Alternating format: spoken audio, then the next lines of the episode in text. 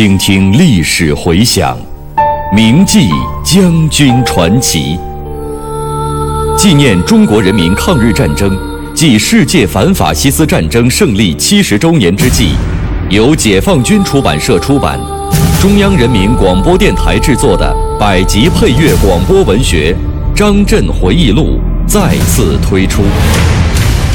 总策划张晓阳，看评倪其生，编导叶子，播音方明、雅坤，片花制作特邀王刚、胡存新，题记演播牟云，主讲李野墨。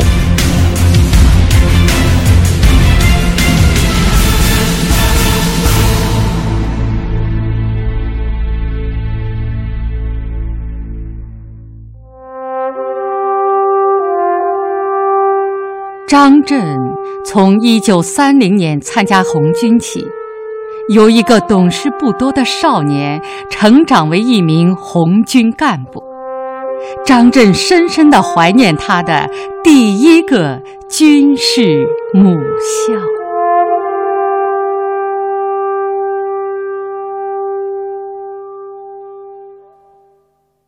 一九三六年二月间，红军发起了东征战役。二月二十日，红二师突破了敌军河防，强渡成功。我师紧随其后，乘着羊皮筏子渡过了黄河。对于红军神速的突破了黄河防线，阎锡山极为震惊。他急忙调集晋绥军部队进行堵截，但是不到十天，红军就歼灭和击溃了晋绥军五个团，俘敌。一千两百多人，阎锡山更觉得惊慌了。他又连忙调集了四个纵队，分路反击。三月四日，晋绥军由北、东南三面向红军反扑。红军集中两个军团的主力，在孝义县对九峪地区，准备先歼敌第二纵队三个旅。十日凌晨，战斗打响了。敌我双方激战终日，打成了对峙状态。到黄昏的时候，对九峪战场上，晋绥军的兵力已经增至了十三个步兵团和一个炮兵团。方面军首长感到敌军未及一团，难于歼灭，遂命令我们撤出战斗。这个时候，敌军已经从三面向我四时逼近，只剩下一条山梁小道可以走了。我带领着通信人员紧随师部，边打边撤，跑步通过敌炮火封锁线，突出了敌人的包围圈。这一仗，红军虽然没有达到预期目的，但是重创了敌军两个团。接着，以红十五军团为主，组成左路军。北上佯攻，威逼太原，牵制晋绥军；以红一军团为主，组成右路军，乘晋南空虚，沿同蒲路南下，以夺取洪洞、临汾等地。三月下旬，我师攻打洪洞县城，我随着陈光师长来到城下，他指挥部队搭好梯子，正准备攻城。就在这个时候，彭雪枫政委却在后面命令号兵吹起了停止攻击的军号。陈师长生气地说：“走，回去睡觉。”从此埋下了师长政委不和的种子。当时我不知道缘由，事后才知道，中央在东征的时候曾经考虑过猛烈发展红军的具体计划。准备把陕北的红八十一师同红四师合并，准备到山西之后正式恢复红三军团的建制。原红三军团的干部对老部队老番号有感情，听了很高兴，有的团还做了动员。彭政委不同意强攻红铜县的一个原因，就是为了减少伤亡，为日后扩大红军。恢复红三军团，保存骨干力量，这种思想在原红一军团的干部当中也存在。当时啊，方面军总部曾经准备选调红一军团的青年骨干到红十五军团去任职。一军团的一些师团干部接到通知之后呢，却让他们藏起来，或者派他们外出，不愿意被上级派来的人挑走。看来啊，在一个单位时间长了，感情深了，往往会忽视全局观念，容易犯本位主义的错误。有一天啊，师长陈光带着我和骑兵通信排，越过十二团前卫，沿着公路向前疾驶。跑进了一个村庄，突然与敌人遭遇。情急之中，我们拨马回头，恰好十二团前卫赶到，很快消灭了敌军的这个班哨。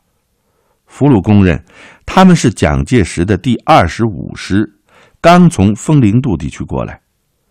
原来我们认为蒋阎之间有矛盾，可供利用，但是没有想到蒋军入晋会这么快。看来还是阶级利益的一致性在起作用。在蒋介石军队的支持下，晋绥军迅速占领了红军控制的黄河渡口，开始向红军发起进攻。方面军首长遂决定收拢兵力，逐步向西打退敌人进攻。四月六日至十二日，左路军与敌进行了戈洞镇等战斗，歼敌近两个团。夺回了黄河渡口。十五日，右路军围攻吉县城，我四师英勇奋战，歼敌保卫团，俘敌三百多人，并占领了甘城。到了五月初，入晋红军全部西渡黄河，回师陕北，我师于延长地区进行休整。到了这个时候，师长、政委之间的矛盾更深了。每次召开小组会，两个人都争吵不休，弄得我这个党小组长很难办，只好找政治部主任舒同来规劝。五月十三日，红一方面军在延川县大相寺召开团以上干部会议，毛泽东同志在会上做了关于目前政治形势及任务的报告，总结了东征作战的经验。进行了西征战役的动员。会议还有一个内容，就是批评红一军团中存在的本位主义，和解决原红一三军团师团干部间的团结问题。大相寺会议以后，中央军委为了培养抗日军政人才，以适应抗日新形势的需要，决定在保安县开办红军大学。红一军团抽调了许多团以上干部，由林彪军团长率领去参加筹建工作。陈光师长、彭雪枫政委和陈士举参谋长也都去学习了。四师由李天佑任师长，黄克诚任政委，何德全任参谋长，舒同继续担任政治部主任。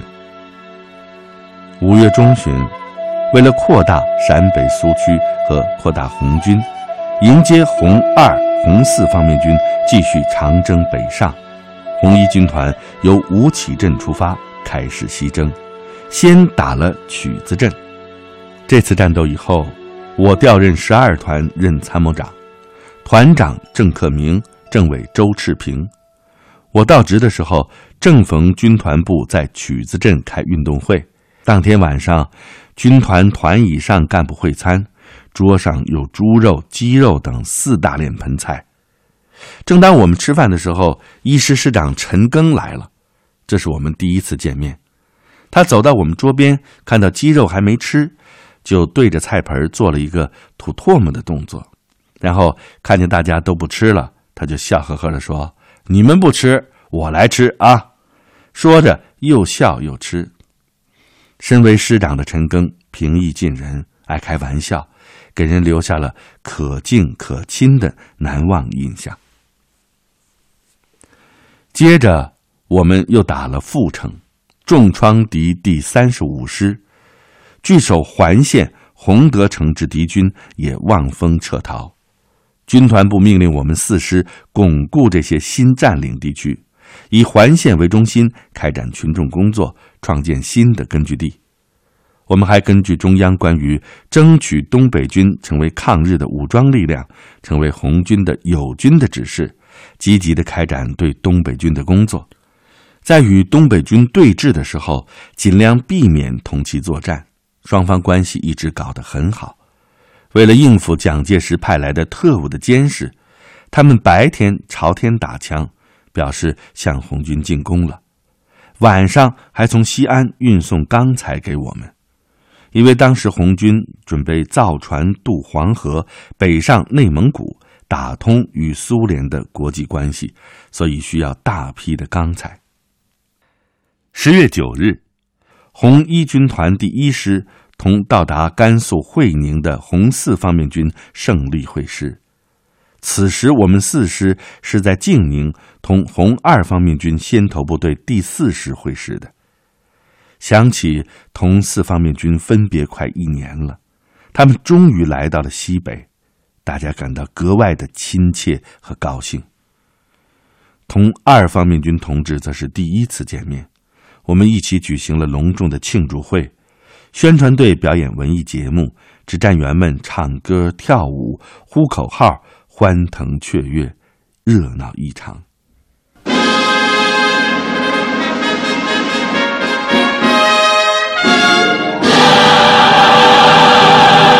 一位历经万水千山的将军的回忆，一曲中国工农红军不怕远征难的颂歌。横空出世，莽昆仑，阅尽人间春色。他在漫漫长征路上历练了铮铮铁骨。我是蒲存昕，我是王刚。您现在收听到的是百集广播纪实作品《张震回忆录》第二章《红军岁月》，题记演播牟云，主讲人李野墨。一九三六年十月，红军三个方面军胜利会师之后，蒋介石又集中了近二十个师向红军发起进攻。并亲自赶到西安督战，企图消灭红军三大主力于黄河右岸的甘肃、宁夏边境。中共中央和中央军委决定对国民党军的进攻进行反击。我们十二团随师主力北上同心地区休整备战。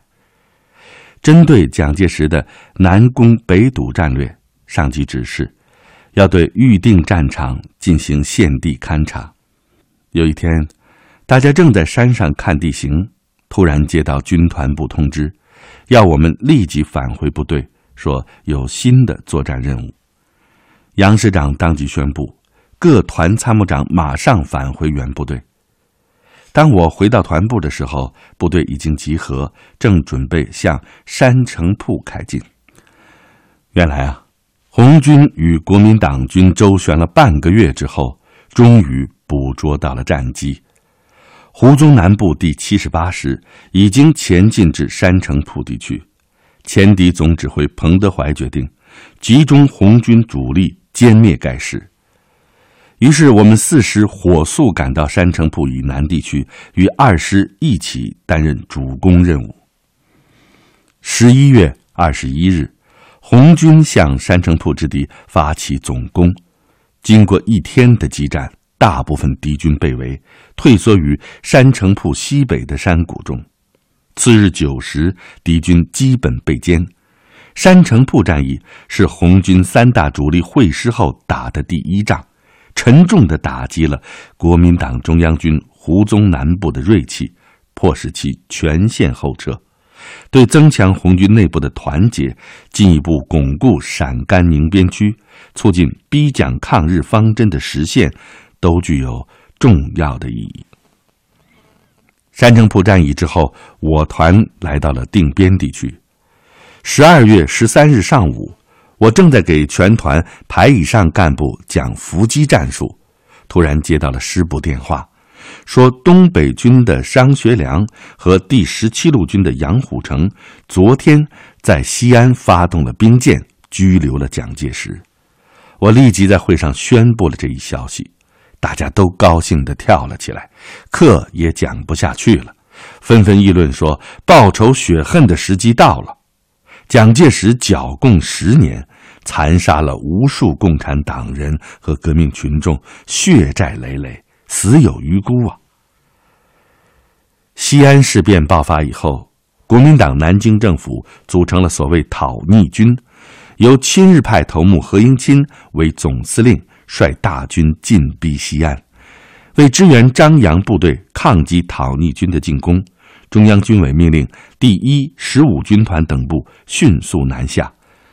我们团经庆阳、河水、旬邑、淳化，南下至三原地区，在王家铺一带进行整训。我团的几位领导干部住在一位姓王的老太太家中。我一看到这位慈祥的老太太，就想起了别离多年的母亲。一天，我们师在鲁桥镇开团以上干部会，合影留念。这是我第一次照相，我还顺便照了一张单人相。后来，我以在外经商的名义将相片寄回了老家。离家六年，第一次往家中写信，居然还收到了。后来听母亲说，她看过我的照片之后就烧掉了，因为她迷信。认为相片是人的精灵，如果同人分开，对身体不好。这真是一种特殊的母爱。西安事变最终和平解决了，蒋介石回到了南京，他背信弃义，审判监禁了张学良，同时何应钦调集二十五个师屯兵于洛阳、潼关一线，准备进攻西安。内战阴云重现，中共中央一面同国民党进行和谈，促蒋抗日；一方面联合东北军和第十七路军，准备抵御河部的进攻。到了陕北之后，我看到不少干部都去红军大学深造，很是羡慕，渴望也有那么一天，组织上能够安排自己到红军的最高学府，系统的学习军事指挥。总结战斗经验，为抗击日本军国主义的侵略进一步增强自己的本领。这一天还终于让我给盼来了。一九三七年二月上旬，总政组织部介绍我到抗大学习。抗大的前身是红军大学，在宝安办过一期，从第二期起搬到延安。并改名为中国人民抗日军事政治大学。这一期是一月二十一日开学的，我没能赶上开学典礼。听同学们介绍，从这一期开始，中央军委决定成立抗大教育委员会，毛泽东亲自兼任主席，并且出席了开学典礼。他在讲话的时候指出，抗大就像是一块磨刀石。把那些小资产阶级意识磨个精光，把自己变成一把雪亮的利刃，去打倒日本军国主义，去创造新社会。抗大第二期是在红军第一二四方面军会师之后开学的，在我军历史上，三个方面军和西北红军的干部聚集一堂，同桌就读，尚属首次。这一期共收学员一千三百六十二人，编为十四个队，其中第一、二、三、四队大多数是红军的军师团干部，校长是林彪，教育长罗瑞卿，训练部长刘亚楼，政治部主任傅忠。我被分配到了二队，学员队的干部均由学员担任，队长倪志亮。当过红四方面军参谋长，党支部书记谢福志，后来由肖望东接任。我任第三组组长，组员有朱德崇、李宗贵，他后来改名叫做李炽然，还有陈胡生、高波、周月华、孙湘等十余人。政治课的内容是统一战线、党的建设、政治经济学、社会科学、哲学等。教员有罗世文、张如新、徐梦秋等。军事课的内容是制式教练、地形学、排以下战术训练、工程学等。教员也有学员兼的，像谭锡林、李东钊、王志涛等。教材中，艾思奇的大众哲学写得深入浅出、通俗易懂，很受欢迎。我们自己掏钱买，几乎人手一册。学校对学员的要求十分严格，按照一日生活制度，我们早晨到沿河边出操，每周会操一次，四个人睡一铺炕，几乎天天检查内务，稍不合格就要重来。在这一期学习中，我们有幸聆听了毛泽东和党中央其他负责同志亲自授课，使我终生不忘，受益颇深。毛主席住在凤凰山，在百忙中抽出时间给我们讲《辩证唯物论》，从四月一直讲到七七事变，累计授课百余小时。毛主席讲课的方法很活，是启发式、研究式的。就好像谈心一样，我原来以为唯物论辩证法很深奥，但是经毛主席一讲，好懂好记，使我茅塞顿开。这种教学方法受到了大家的好评。我们大家还都很喜欢听朱总司令讲课。有一次，朱总司令来讲党的建设。但是大家递条子要他讲国共两党谈判的情况和世界形势，朱总司令满足了大家的要求，话匣子一打开，我们听得津津有味儿。这样一来，讲党的建设的时间就不够了，他最后只好念讲稿。这个时候，朱总的妻子康克京同志站了起来，说：“你讲课就讲呗，不要念稿子，念稿子我也会嘛。”后来我们在一次支部会上还批评了康克京同志，大家七嘴八舌的说：“你们是夫妻关系，关起门来如何讲话我们管不着，但是朱德同志是我们的总司令，又是抗大的兼职教员，我们作为学员一定要尊重教员，不能这样对待他。”康克京同志虚心的接受了大家的意见。我在抗大学习期间呢。还参加了同张国焘的面对面的斗争，清算他分裂党、分裂红军的错误。三月下旬，中共中央政治局扩大会议在延安召开，会议作出了关于张国焘同志的错误决定，号召全党全军同张国焘的错误进行坚决斗争。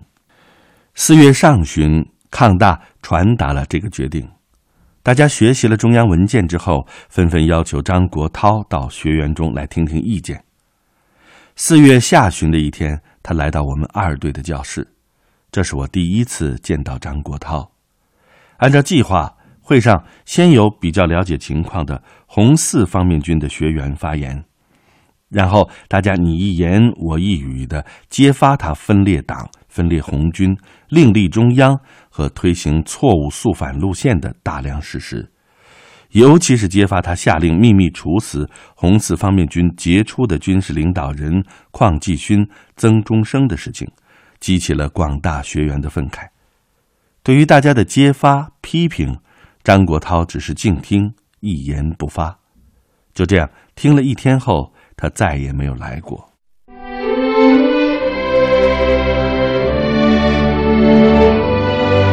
庆典版张震回忆录，今天就播送到这里。